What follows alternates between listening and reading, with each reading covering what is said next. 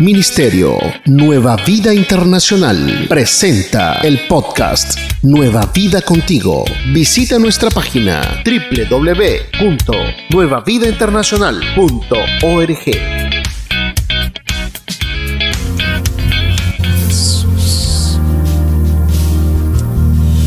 ¿Por qué no aprovechamos este momento para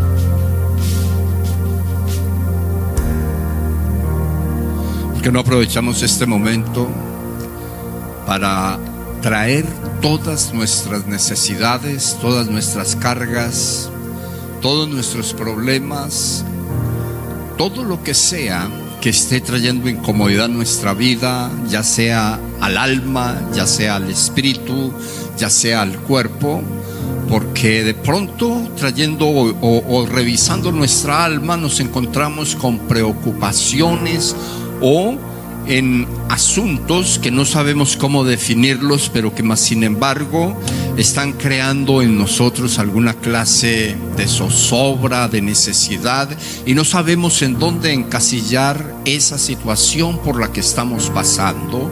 O de pronto puede ser que tengamos alguna clase de dolencia, de enfermedad física, o alguna preocupación por aquellas cosas, problemas que no vemos cómo arreglarlos. Yo quiero decirle a usted que usted hoy está en esta casa y en esta casa está el que trae respuesta a todas las necesidades a través de milagros, a través de sanidades, a través de reorganizar vidas de manera misteriosa y de manera sobrenatural. Nosotros podemos aprovechar este momento para ello. Levante su mano al cielo. Usted que está entre los necesitados de hoy, usted levante su mano al cielo y empiece a pedirle al Señor, creyendo en su espíritu, que Dios se hace presente a través de Jesucristo y por medio del Santo Espíritu de Dios para hacer algo sobrenatural en su vida en este momento. Y uso este momento porque es un momento de, mucha bendición el momento cuando nosotros estamos adorando, glorificando, exaltando, reconociendo el señorío de Cristo a favor de nuestras vidas. Esta podría ser la mañana de su milagro, esta podría ser o este podría ser el momento en el cual usted va a experimentar lo que usted no ha experimentado, un momento especial para su vida en el cual usted se va a dar cuenta que Jesús de Nazaret puede ser tan real para usted en su vida, en su casa, para su familia, como lo vemos nosotros en las sagradas escrituras.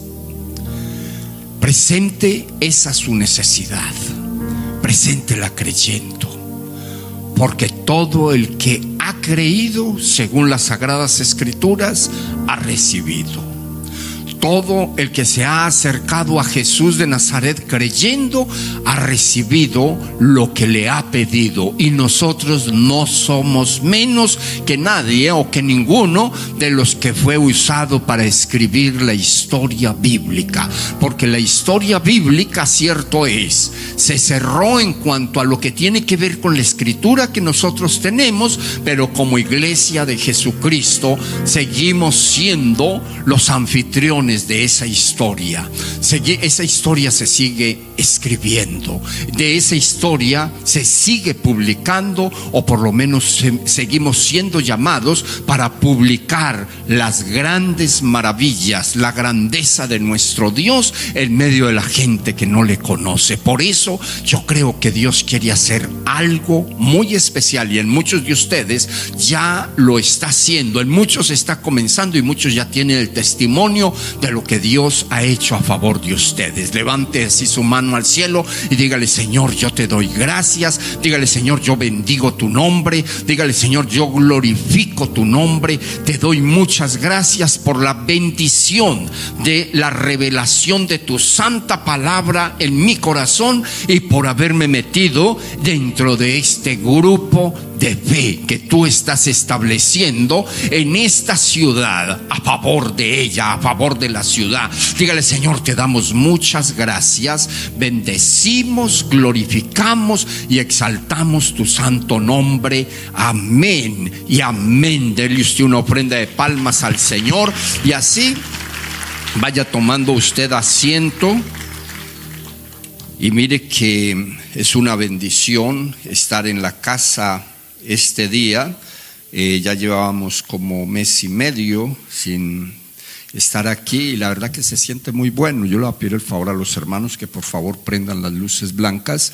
Eh, saludamos a toda la iglesia, a todos los que estamos, a todos los que están eh, conectados a través de los medios y vamos a empezar diciendo que hoy vamos a seguir con el tema que comenzamos el miércoles, que dice, nosotros hemos sido llamados para esto, hemos sido comisionados para esto. Y la pregunta sería, ¿comisionados para qué? Hemos sido comisionados para hablar de Jesucristo. Hemos sido comisionados para impartir del conocimiento que Dios ha colocado en cada uno de nosotros. Y hablo, pues seguramente que hay personas que hasta ahora están llegando a la iglesia, pero usted que ya llegó, usted está siendo comisionado. O sea, la palabra de Dios nos enseña a todos los que estamos en esta casa que el Señor no utilizó mucho tiempo para decirle a la gente, vayan y muéstrense a los sacerdotes, vayan y muéstrense en su casa, vayan y enséñenle, enséñenle a la gente que ustedes conocen y que los conocen a ustedes, cuán grandes cosas ha hecho Dios por ustedes, ¿ya? Eso que está escrito en las sagradas escrituras, está escrito, dígale a la persona que tiene a su lado, está escrito por usted y por mí, ¿sí? O sea que si eso está escrito por nosotros y para nosotros, entonces eso quiere decir que eso que dice por allá la palabra de Dios lo dice para usted y lo dice para mí. ¿Cuántos dicen amén? Mire usted que eh, la palabra de Dios tiene diferentes historias y todas una cosa en común. Yo voy a leerles una de ellas o algunas de ellas y una la encuentro en el libro de Lucas, en el capítulo número 17, leyendo desde el verso 11, donde dice, Yendo Jesús a Jerusalén, pasaba entre Samaria y Galilea, y al entrar en una aldea le salieron al encuentro diez hombres leprosos, los cuales se pararon de lejos y alzaron la voz, diciendo, Jesús, Maestro, ten misericordia de nosotros. Cuando él los vio, les dijo, Id, mostraos a los sacerdotes. Y aconteció que mientras iban fueron limpiados, entonces uno de ellos, viendo que había sido sanado, volvió glorificando a Dios a gran voz. Se postró rostro en tierra, a sus, eh, se postró rostro en tierra a sus pies, dándole gracias, y este era samaritano. Respondiendo Jesús dijo, ¿no son diez los que fueron limpiados?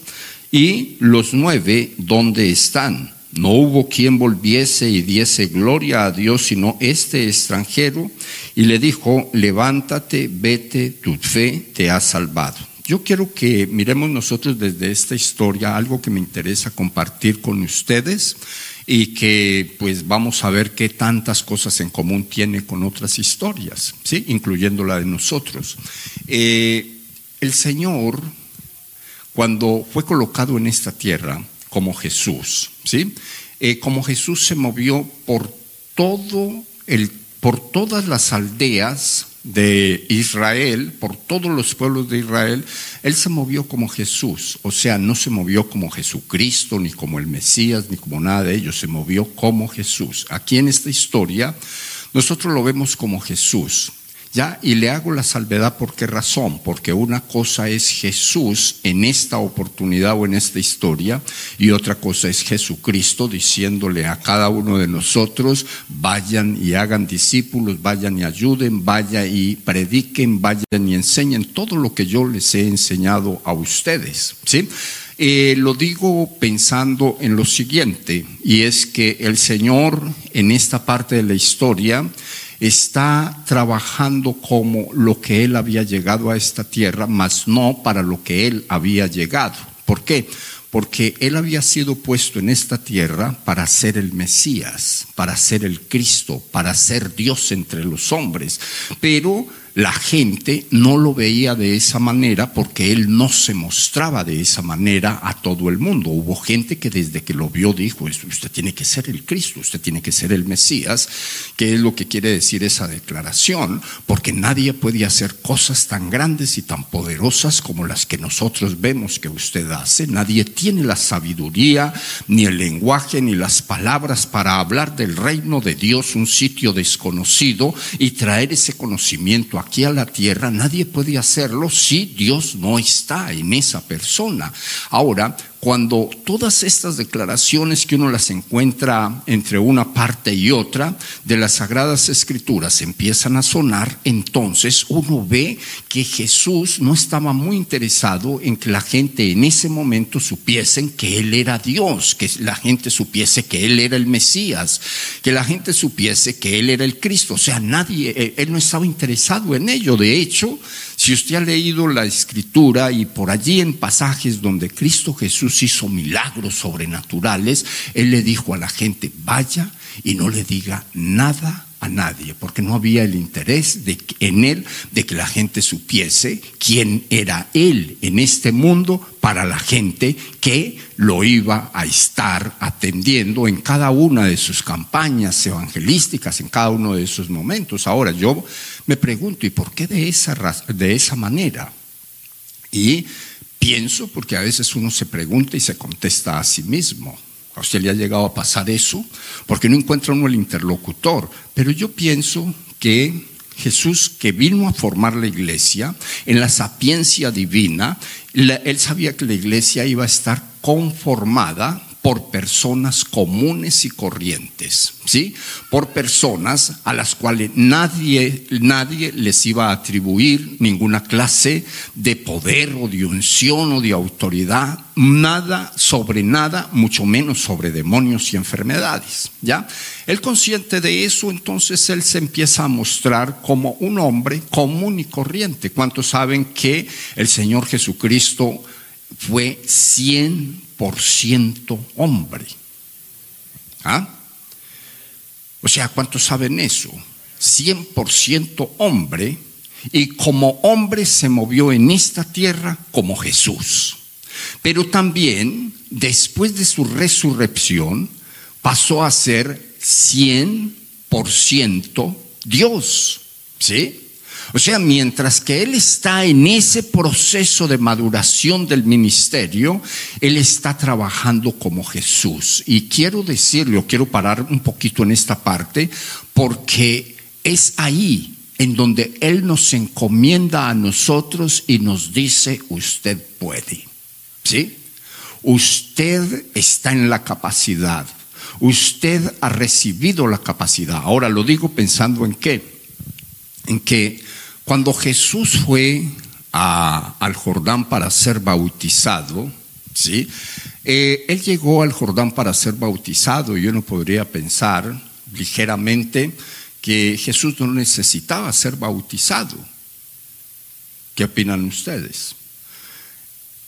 ¿No necesitaba ser bautizado o sí necesitaba ser bautizado? ¿Ah? Necesitaba dejar ejemplo. ¿Sí? Porque la verdad es que si el bautismo llega después de uno arrepentirse de los pecados, y solamente el que se arrepiente de los pecados puede ser bautizado, y la Biblia dice que Jesucristo no pecó, entonces Jesucristo no necesitaba ser bautizado. ¿No les parece a ustedes? Mas, sin embargo, cuando él estuvo frente a Juan el Bautista allá en el agua, eh, Juan el Bautista se negaba a bautizar a Jesús. Pero más sin embargo Jesús le dijo a Juan el Bautista, hágale porque conviene que esto suceda. Porque si esto no sucede, entonces la iglesia que he venido a constituir no va a bautizarse y la iglesia necesita ser bautizada. ¿Me entienden? La iglesia necesita ser bautizada porque si la iglesia no se bautiza, no queda en el reino espiritual dicho de que esos miembros de la iglesia de Jesucristo, entonces creen lo que la Biblia dice acerca de Jesús, porque el bautismo es una forma de confirmar lo que nosotros creemos acerca de Jesús. O sea, nosotros nos bautizamos en el nombre del Padre y del Hijo y del Espíritu Santo porque creemos firmemente que lo que dicen las sagradas escrituras acerca del Padre, del Hijo y del Espíritu Santo es verdad para nosotros y lo hemos aceptado. ¿Estamos claros? Cuando Jesús está en el bautisterio, Él está en el bautisterio o en el Jordán, el sitio donde fue bautizado, Él está parado frente a Juan, 100% hombre. Allí hay un muchacho como de 30 años esperando ser bautizado por el enviado de Dios para hacer o para tener magno privilegio de bautizar al Hijo de Dios, porque cuando él es bautizado, entonces dice las sagradas escrituras que sucedieron acontecimientos muy importantes y entre otros dice la palabra de Dios que vino sobre ese muchacho que se llamaba Jesús y que se sigue llamando Jesús porque su nombre quedó eternizado, entonces ese muchacho recibió al Espíritu de Dios porque dice la palabra que del cielo voló sobre él y posó sobre él la paloma o sea, el Espíritu Santo como en forma o representado por esa paloma. ¿Cuántos hemos leído esa palabra? Síguenos en las redes sociales, Facebook, Instagram, YouTube y Twitter, arroba Nueva Vida INTL. Visita nuestro sitio web y descarga nuestra app www.nuevavidainternacional.org. Cuando eso sucede, ¿sí? Inmediatamente suenan unas palabras en el cielo del Padre que dijo, este es mi Hijo amado, en quien tengo complacencia. ¿Sí? Y cuando eso se junta, entonces nosotros encontramos la realidad de Jesús en ese momento. El Señor lo empieza a mover a otra dimensión.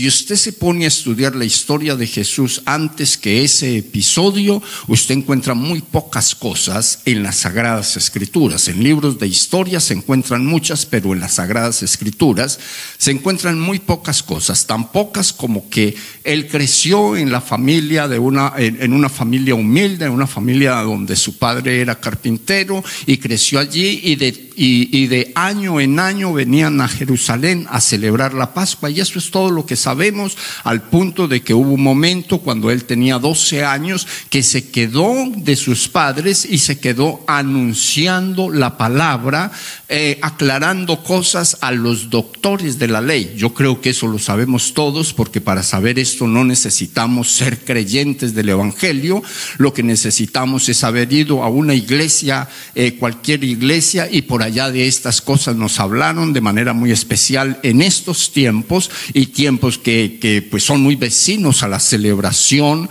de la última semana de Cristo Jesús en esta tierra. Yo creo que usted había oído de esto antes de el día de hoy. ¿Cuántos pueden decir amén?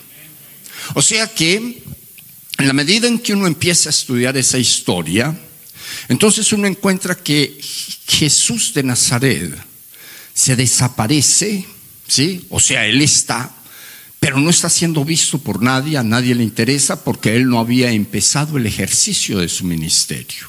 Cuando él empieza el ejercicio de su ministerio, entonces uno encuentra por allá en el libro de Mateo, en donde dicen, ¿y qué le ha pasado a este muchacho? Si este muchacho nosotros lo conocemos desde pequeño, ¿sí? Si este es Jesús, el hijo del carpintero, si este es Jesús el Hijo de María. Si las, si las hermanas de Jesús son nuestras esposas, si los hermanos de Él están entre nosotros, ¿qué es lo que ha pasado? O sea, qué cosa tan grande ha sucedido en este muchacho para que ese poder del que se está hablando entonces ahora sea evidente ante todos nosotros. ¿Por qué? Porque Jesús estaba llegando a su tierra y estaban sucediendo milagros y estaban sucediendo sanidades y la gente estaba creyendo en él y había un alboroto entre el sacerdocio, había un celo espiritual entre el sacerdocio que se estaban sintiendo desbancados por nadie, por una persona que nadie conocía. ¿Sí? Usted lee los evangelios y usted encuentra esas verdades. Ahora, cuando eso empieza a suceder, eso empieza a suceder después de que Jesús fue bautizado, después de que el Padre dijo, dijo desde el cielo, este es mi Hijo amado en quien yo tengo complacencia, después de que Jesús recibió el Espíritu Santo y el Espíritu Santo lo llevó al desierto para que fuese probado, para que fuese tentado, para que fuese probado lo que había en el espíritu de él. Y después de eso dice la palabra de Dios que él vino en el poder del Espíritu Santo a la tierra de él y se llenaba la fama de él por todas partes hasta que llegó el momento en donde se comenzó a escribir el libro de Lucas o la, historia que está en el libro de Lucas en donde dice, eh, por allá en el capítulo número 4, en donde las sagradas escrituras dicen el verso 19 que le dieron el rollo del profeta Isaías, que es el profeta evangelista por excelencia en las sagradas escrituras. Le pasaron el rollo de, eh, en esa parte de la escritura y él, él se levantó y dijo, el Espíritu de Dios está sobre mí. ¿Cuántos han leído esa palabra? El Espíritu de Dios está sobre mí, por cuanto me ha ungido para dar buenas o para traer buenas nuevas a los pobres, para sanar a los quebrantados de corazón, para poner en libertad a los cautivos, para abrir las prisiones de los que están presos. Y dice la Biblia que cerró el rollo y dijo, esta palabra hoy se cumple para ustedes acá. Ahora, vengámonos con esa realidad para nosotros. El Evangelio, el Evangelio del reino, la doctrina del reino, la palabra de Dios, lo que Dios sabía que se necesitaba en esta tierra para ponerle orden, había venido en Jesús. Fue predicada por Jesús lleno del Espíritu de Dios.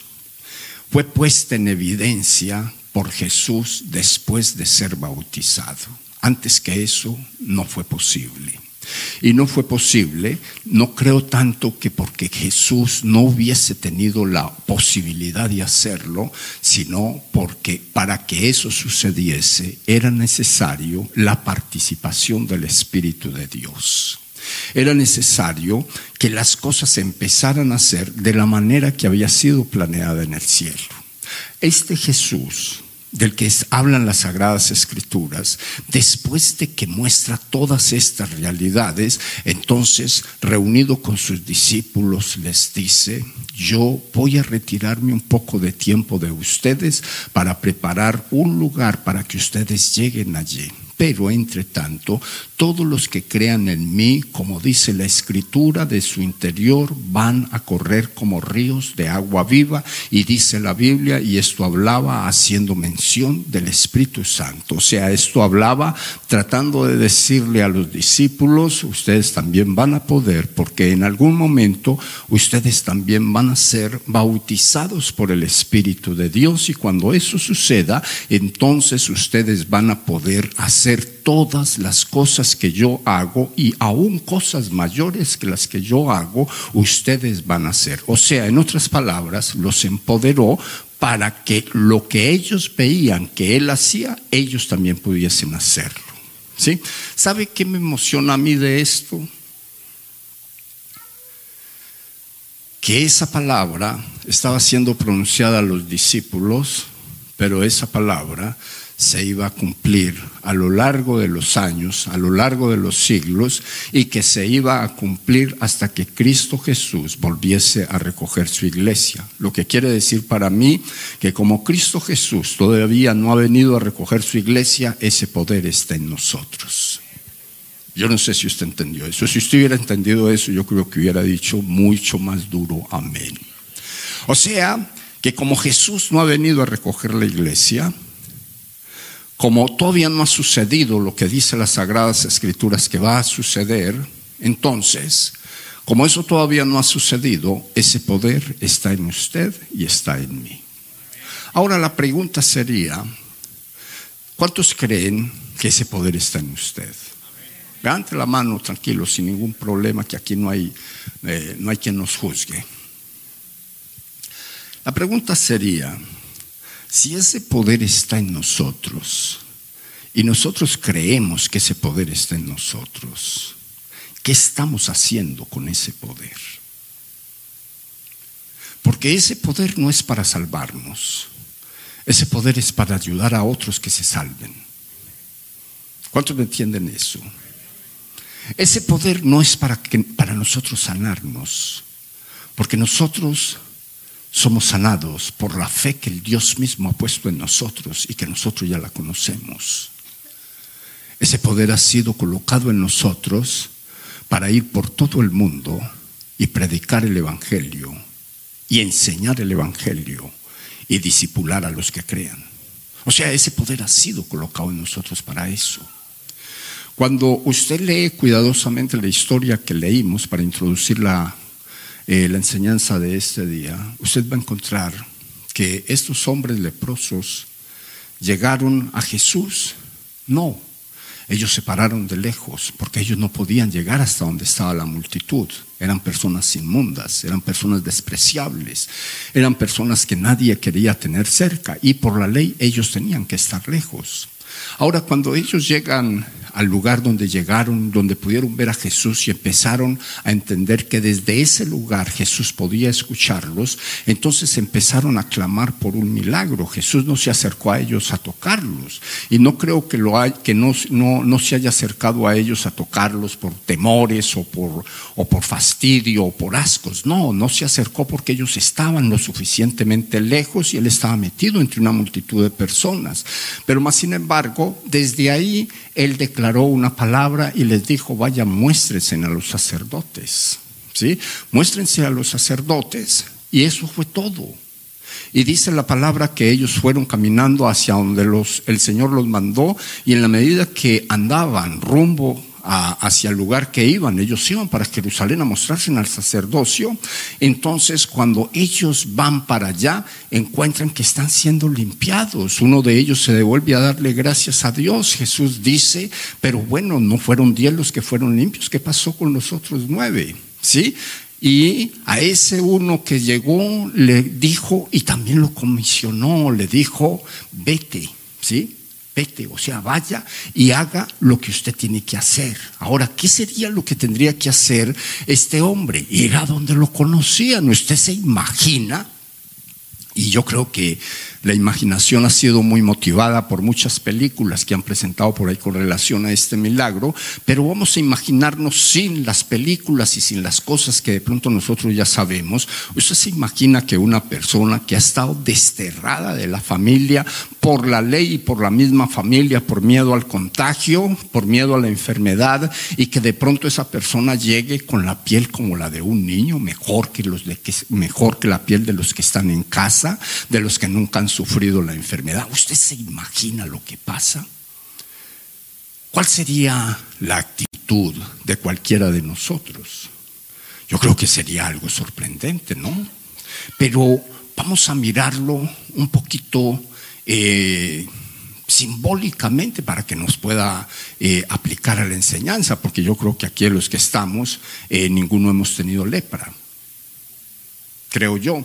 Ninguno hemos tenido que batallar con una enfermedad de esas, en donde, eh, aunque la ley hoy no, no reprime al leproso al punto de mandarlo por allá para otro lado, pero igual el leproso no se, siente, no se sentiría bien en medio de la gente que no la tiene y la gente que no la tiene no se sentiría bien con el leproso en la casa. ¿Estamos claros? O sea que ese no sentirse bien sería suficiente para que la persona, por su propia decisión, defina que está en un lugar donde no debe estar y de pronto eh, más bien irse. Pero pongámoslo de esta manera.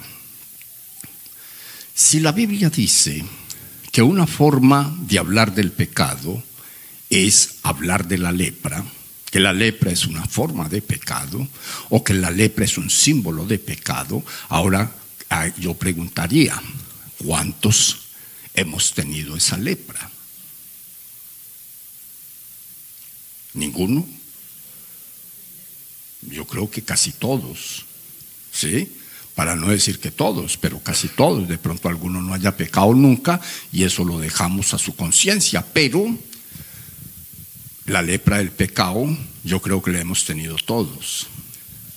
Dentro de esa lepra del pecado, seguramente han habido esa clase de lepras en donde uno sabe que no puede estar adentro de la casa porque adentro de la casa produce daño. ¿Cuánto les ha pasado eso? Por alcohólicos, por drogadictos, por prostitutos, por por todas esas cosas que dañan tanto la sociedad, empezando por los de la casa. Mas, sin embargo, el Señor hoy nos dice a todos los que estamos en esta casa, ¿sí? Y yo quiero que usted se lleve eso en su espíritu. Eh, hoy nos dice el Señor, vayan y muestren lo que yo he hecho en ustedes, a favor de ustedes y a favor de los de su casa. Porque si ustedes lo muestran tal cual como está sucediendo con ustedes, los que están en la casa, que no querían nada con ustedes, porque ustedes eran, eh, pertenecían al mundo de los malignos, entonces hoy van a querer tenerlo cerca. Y teniéndolo cerca a ustedes, me van a tener cerca a mí, dice el Señor. ¿Cuántos pueden decir amén? ¿Cuántos pueden decir amén? Nosotros en la iglesia, no sé si usted hizo la tarea que puso el pastor Alex hace una semana atrás, eh, de traer una tarjetica con el nombre de tres personas que usted quisiese que esas tres personas se salvasen. ¿Cuántos trajeron esa tarjeta? ¿Cuántos? ¿Cuántos? Los que no, Te informamos lo que viene próximamente. Conéctate con nuestra programación de eventos. Servicio de jóvenes. Último viernes del mes, 7.30 pm. Nueva vida en familia con los pastores Alex y Paola Montoya. Miércoles a las 7.30 pm. iKids Virtual. Sábados, 9 am. Para todos los niños. Grupos de conexión virtual. GDC. Únete a uno de nuestros grupos. Todas estas actividades en horario de Charlotte, Estados Unidos.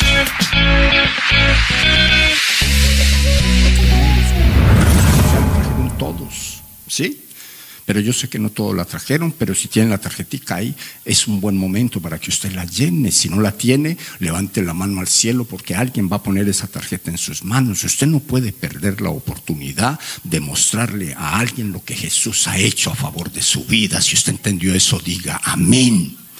De pronto, entre nosotros, no hayan personas que, puedan decir, a mí el Señor me hizo un milagro de esta magnitud, a mí me sanó, a mí me hizo esto, aquello, lo otro, pero yo quiero decirle el milagro más grande que ha sucedido sobre la vida de todos los creyentes no es si fue sanado de cáncer, de sida o de pronto de alguna enfermedad peor, no es si lo sacó de una crisis económica, no es si le salvó el matrimonio o lo sacó de un mal matrimonio, no es eso, ese no es el milagro más grande, eso es meramente una señal. Ahora el milagro más grande que Jesús ha hecho a favor de todos los que hemos creído en Él se llama salvación. Ese es el milagro más grande. ¿eh? ¿Por qué lo veo yo de esa manera? Porque es que la Biblia lo dice. El Señor a este hombre de la lepra lo sanó y no le dijo, tu fe te ha sanado, le dijo, tu fe te ha salvado. Y eso mismo se lo dijo a la mujer del flujo de sangre. Y eso mismo se lo dijo al endemoniado Gadareno. O sea que cuando la salvación llega a la vida de uno, entonces la salvación se vuelve la respuesta de Dios para todas las necesidades de uno. O sea, uno entra por la puerta en donde se consiguen todas las cosas que Cristo Jesús tiene para su iglesia. Teniendo en cuenta eso, entonces vamos a mirarlo y vamos a analizar algo importante que está en esa palabra.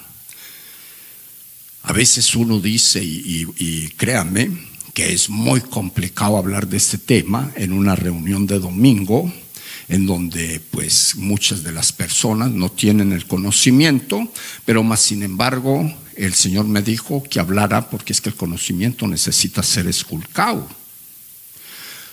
Todos los que llegamos a la casa del Señor por primera vez, que no hemos oído la palabra de Dios, que no hemos tenido un frente a frente con el Señor Jesucristo a través de su palabra y del Espíritu Santo, todos llegamos cautivos. ¿Ustedes me entienden eso? Y la Biblia dice que el Señor Jesucristo vino a darle libertad a los cautivos. Cuando hablamos de libertad a los cautivos, estamos diciendo que Cristo Jesús vino a liberarnos de los cautiverios donde estábamos metidos. Ahora la pregunta sería, ¿uno entra a un cautiverio por cuenta de uno o entra porque lo meten? Yo le ayudo con la respuesta, entra porque lo meten. Nadie entra a un cautiverio por cuenta propia. Pongámoslo desde el mundo natural, usted iría a, la cárcel y le diría al carcelero, hoy quiero dormir aquí? ¿Usted iría allá? Yo creo que no. Usted es una persona normal. Ahora, ¿quién va en busca de algo, de algo semejante, ya sea desde el mundo literal o desde el mundo espiritual? Diga conmigo, una persona que esté endemoniada.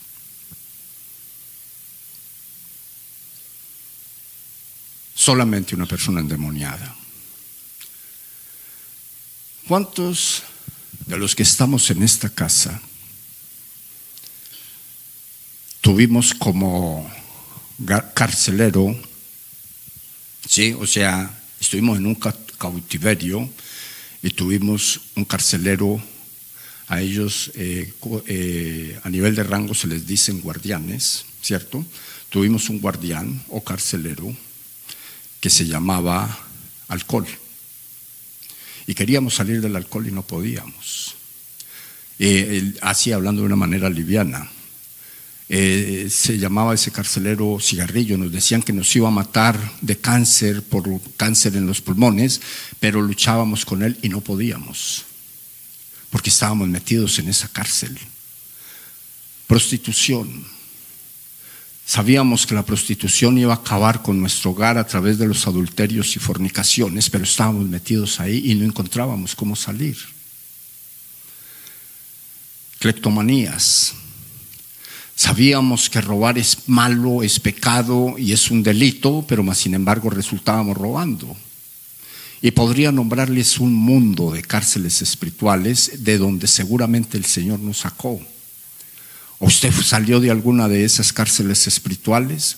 Pues yo quiero decirle algo, cuando el Señor nos sacó de esas cárceles espirituales, llámense como se llamen, entonces el Señor nos dijo lo mismo que le dijo a este leproso, vaya y muéstrese a los religiosos, vaya y muéstrese a la gente que no tiene experiencia conmigo, vaya y dígales que hay esperanza para ellos, para ellos como la ha habido para ti, vaya y dígale que de la manera que tú saliste del alcohol, de las drogas, de la prostitución, de las fornicaciones, de los adulterios, de esas formas de vivir la vida que parecían buenas, pero que resultaron ser malas, de esas formas que cuando se descubrió que eran malas se querían dejar, pero no se podía, no se podía por su propia voluntad, eh, esas formas que lo tenían desterrado de la, de, la sociedad, desterrados de la casa de Dios, desterrado de las cosas de Dios, vaya y dígales que así como pude contigo, puedo contigo, puedo con, con él también. Pues yo quiero decirle, eso es lo que el Señor quiere decirnos hoy en este día. Ha llegado el momento, ha llegado el tiempo de sacar el Evangelio de estas cuatro paredes, ha llegado el tiempo de ser la sal de la tierra, ha llegado el momento de ir y decirle a la gente que hay esperanza para usted, empezando por los de la casa. Cuando el endemoniado Gadareno fue libre, porque nosotros sabemos que fue libre y lo sabemos porque la palabra de Dios lo dice, el endemoniado Gadareno quiso irse con el Señor en la barca, él se metió de primeras a la barca y el Señor le dijo en la misma barca, le dijo, usted no va a ir con nosotros, usted va a ir y se va a mostrar en la casa, en la casa suya, usted va a ir y le va a mostrar a la gente cuán grandes cosas ha hecho Dios con usted. Usted le va a ir y le va a mostrar a la gente que lo despreciaba, a la gente que le tenía miedo, a la gente que no creía en usted. Usted le va a ir a mostrar un nuevo modelo de vida, un nuevo modelo de hombre, porque yo, Jesucristo, lo ha hecho a favor de su vida. Ahora la pregunta para nosotros sería, ¿cuántos hoy nos sentimos responsables de poner ese mensaje afuera, pero de una manera real? O sea, no solamente por lo que ven en nosotros, que es muy básico y es absolutamente bíblico, predicar con el ejemplo, pero se llegó la hora de hablarle a la gente y decirle a la gente, si usted ve algo en mí, si usted ve alguna clase de virtud en mi vida, yo quiero decirle, no es porque sea yo, sino porque Dios está en mí.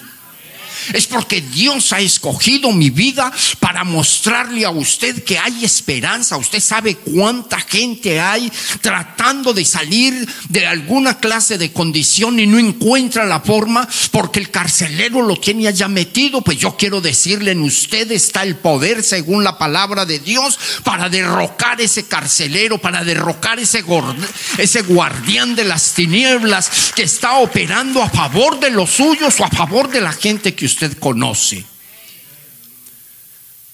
Vuelvo al punto. Hace ocho días salimos con un papelito y una comisión. Y quiero decirle, hemos sido llamados para esto.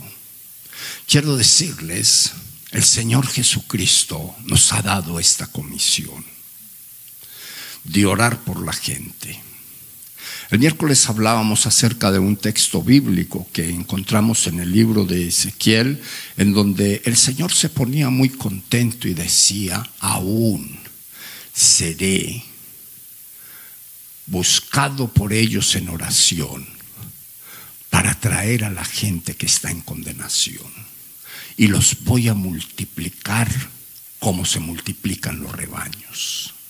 Y sabe usted una cosa, que yo le traigo esta palabra no por la multiplicación de la iglesia, porque la multiplicación de la iglesia es una consecuencia de lo que nosotros hagamos afuera y del respaldo de Dios a lo que nosotros digamos afuera. Si nosotros, ¿cuántos agradecidos hay aquí? Levanten la mano los agradecidos. Somos agradecidos. Ahora, ¿Cuántos egoístas hay aquí?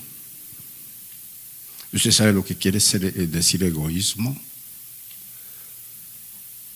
Todo para nosotros, nada para los demás.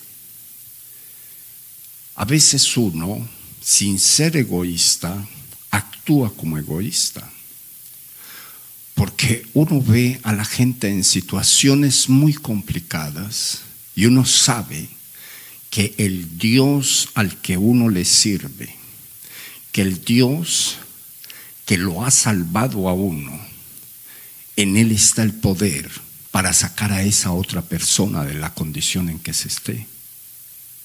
O sea que a veces uno es egoísta porque uno los ve en la condición y uno calla a veces por timidez y otras por respeto. Pero más sin embargo, el Señor hoy quiere decirle a toda la iglesia entramos en una buena temporada para ayudarle a la gente a que conozca a Dios de la manera que nosotros lo conocemos, que confíe en Dios de la manera que nosotros confiamos, que hagan las cosas de la manera que nosotros las hacemos. ¿Por qué se los digo de esa manera? Porque si usted y yo nos comprometemos a ayudarle a alguien, la iglesia no necesitaría de programas evangelísticos porque el mejor programa está en la Biblia, predicar el Evangelio. Nosotros no necesitaríamos muchas estrategias para llegar a la gente porque usted está entre la gente que necesita. No necesitaríamos hacer más que convertirnos en la luz, en la luz del mundo. Porque si algo está claro en la palabra de Dios es que el mundo donde usted vive y donde yo vivo está en tinieblas. Y cuando hay tinieblas, una luz, por chiquita que sea, se ve. La palabra de Dios lo enseña. La palabra de Dios nos deja ver la iglesia como un salero. Síguenos en las redes sociales, Facebook, Instagram, YouTube y Twitter, arroba Nueva Vida INTL. Visita nuestro sitio web y descarga nuestra app www.nuevavidainternacional.org. Donde llegamos a ser sal de la tierra a través de la enseñanza, a través de la palabra y a través de las experiencias que entrega la palabra, para salir a ser sal de la tierra. O sea, póngalo de esta manera. Usted es uno de esos saleros. Y esa sal la necesitan en todas partes. Dios hoy quiere que usted se vaya con un desafío. Y ese desafío que Dios quiere colocar en usted es que desde ya usted empiece a ganarse una persona para el Señor. Yo sé que usted sabe que el mundo está en crisis. Yo sé que usted sabe que la crisis en que está el mundo no se va a arreglar. Yo sé que usted lo sabe. Y sé, o por lo menos creo saber, que usted sabe que la crisis no se le arreglará al mundo, pero se le arreglará a todo el que conozca a Cristo. Porque el que conozca a Cristo no va a vivir la crisis que viene al mundo. Y esa persona que necesita conocer a Cristo, que usted sabe, que usted conoce, que es parte de su vida, que es parte de su familia, que de pronto puede ser parte de sus hijos, que de pronto puede ser parte de esas personas que usted ama tanto, esas personas necesitan conocer a Jesús, tener una experiencia con Jesús para que no vivan la crisis que se le vino al mundo. Si usted llega y analiza, usted siempre despierta con una mala noticia. Pero si le pone cuidado a la mala noticia, por mala que sea, no tiene poder para entrar a su casa y usted la mala noticia no la ve en su casa. Pero más sin embargo, aunque usted no la ve en su casa, usted se la ve vivir a otras personas que no conocen al Dios que está en su casa. Dios quiere que usted hoy reaccione a favor de la gente. Hay muchos medios, hay muchas formas. Los pastores Alex y Paula nos han estado enseñando que hay muchas formas para llegar al perdido. Se llegó la hora. Dígale a la persona que tiene usted a su lado lo que tenga que vencer. Si es la pereza, si es la indiferencia, si es el desinterés por la gente, lo que tenga usted que vencer. Porque todos necesitamos vencer un espíritu inmundo que está operando en contra de lo que Dios quiere hacer a través de nosotros. ¿Y sabe por qué ese espíritu inmundo opera de esa manera? Porque le interesa mucho que la gente no se salve, pero le interesa mucho que usted no sea vehículo de salvación, porque ese espíritu inmundo sabe que cuando usted es vehículo de salvación de alguien, usted es muy apreciado y muy bendecido en el reino de Dios. Concluyo diciendo, la palabra de Dios dice que un día hubo otro leproso, pero este es uno. ¿Sí? Hubo un leproso que ese sí fue a donde el Señor a implorar por su sanidad. Y implorando por su sanidad, el Señor lo sanó también. Y cuando lo sanó, le dijo, le dijo, vaya en agradecimiento a Dios y muéstrese a los sacerdotes y lleve la ofrenda que Moisés estipuló debería llevar cada persona que es sanada de la lepra. Yo me puse a analizar esa parte de las Sagradas Escrituras y he escuchado muchas cosas raras por ahí, en donde se habla de una ofrenda económica para, eh, para, para recompensar a Dios por el milagro hecho. Mas sin embargo, cuando uno lee cuidadosamente el texto bíblico, de lo menos que está hablando es de plata. Realmente el Señor le está diciendo, Moisés dijo que cuando una persona era sanada de la lepra, era salvada de la lepra, entonces debería llevar un buen cordero al sacerdote para ofrecerlo en sacrificio por el milagro recibido. Eso a nosotros nos debería significar que como nosotros hemos sido sanados de la lepra del pecado, ¿cuántos hemos sido sanados de la lepra del pecado? ¿Cuánto? Levanten la mano al cielo todos los que hemos sido sanados de esa lepra.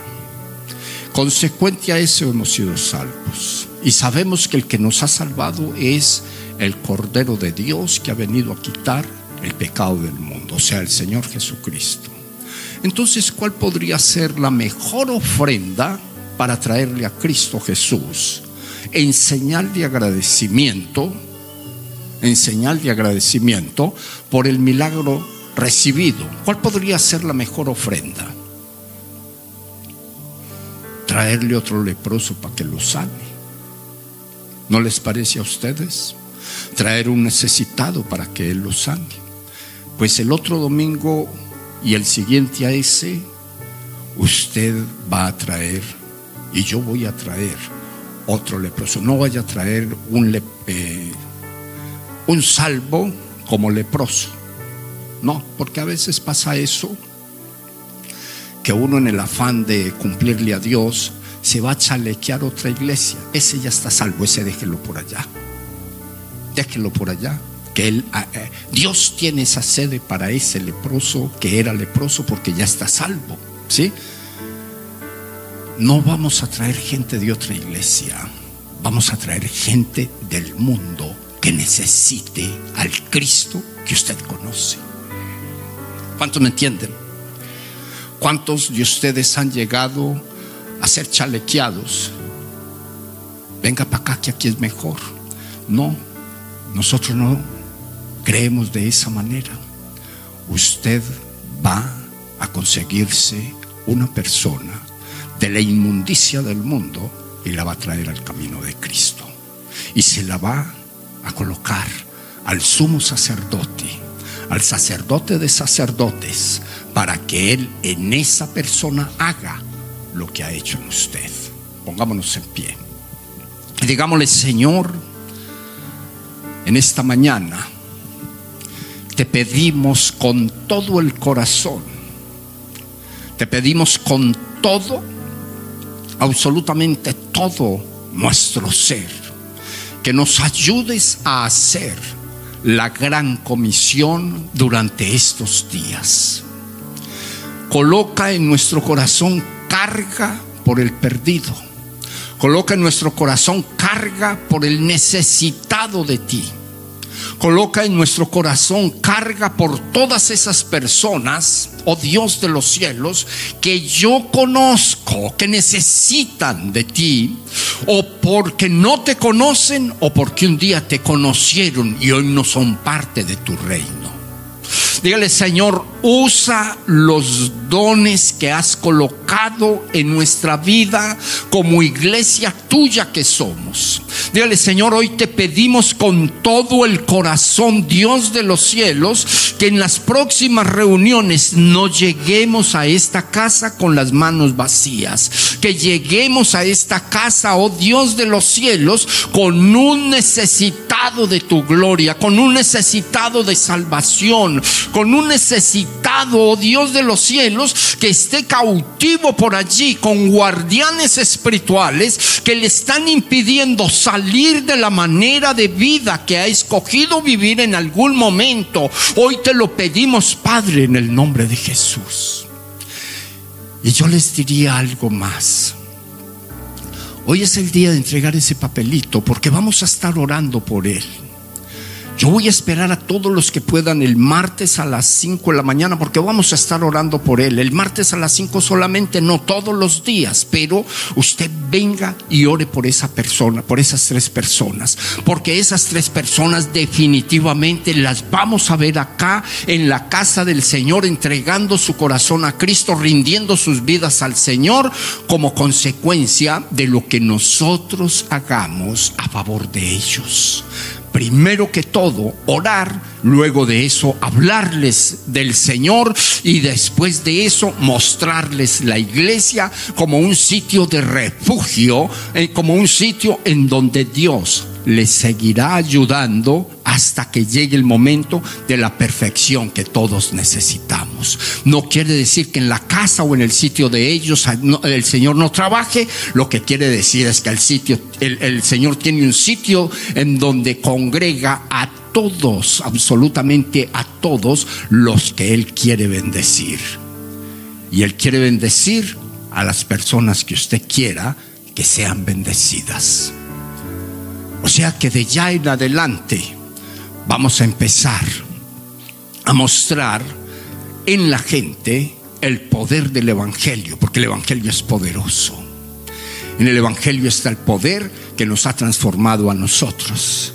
En el Evangelio está el poder que nos ha salvado a nosotros de estar en las cosas que antes estábamos y de estar muy hundidos, porque seguramente que íbamos de mal a peor, pero más sin embargo llegó el Señor a través del glorioso Evangelio por medio de alguien y hoy estamos en esta casa dándole gracias a Dios porque nos ha librado, nos ha sacado de muerte a vida y hoy estamos acá y podemos decir que somos salvos, que somos bendecidos, que somos prosperados, que la gloria de Dios la experimentando todos los días más y eso que nosotros estamos experimentando necesitan oírlo en la casa, necesitan oírlo nuestros hijos, necesitan oírlo nuestros parientes, nuestros amigos y toda la gente según las sagradas escrituras.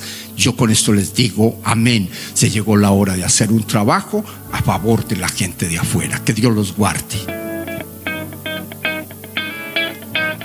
Ministerio Nueva Vida Internacional presentó el podcast Nueva Vida Contigo. Visita nuestra página www.nuevavidainternacional.org.